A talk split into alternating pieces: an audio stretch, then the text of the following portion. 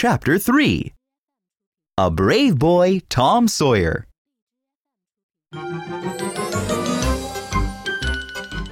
The next few months of school went by slowly. Tom was still very worried about Muff Potter, Huck, I want to help Potter. said Tom, I do too. But I am afraid of Injun Joe. said Huck sadly. At last, the day of the trial came, and everyone in the village sat in the courtroom. Injun Joe appeared and repeated his lie. Everyone believed Potter had killed Dr. Robinson.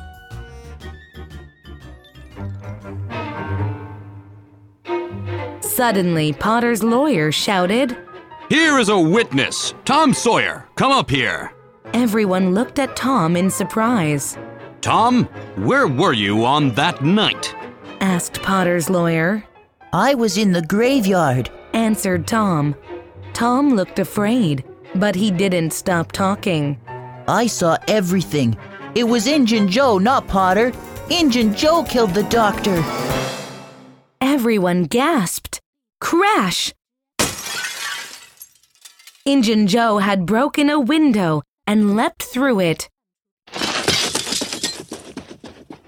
The police looked for Injun Joe, but could not find him. Tom and Huck had bad dreams that night.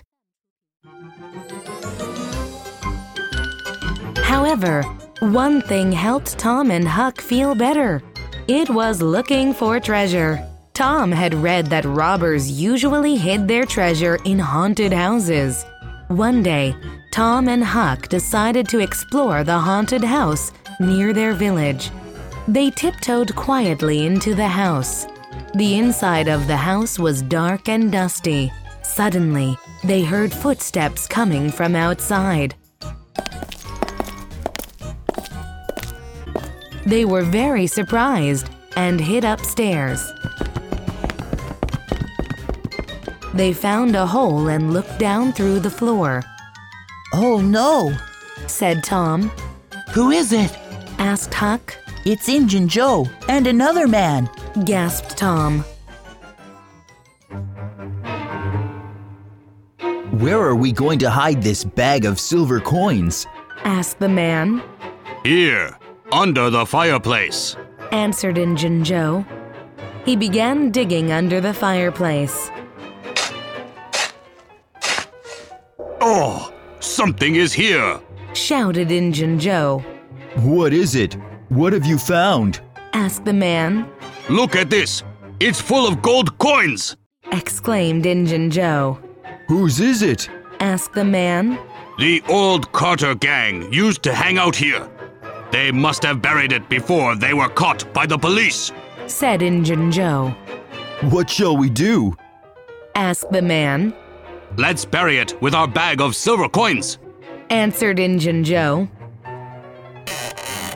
Just then, Injun Joe heard a noise from upstairs and looked up, Someone must be upstairs. said Injun Joe. The two boys turned white with fear.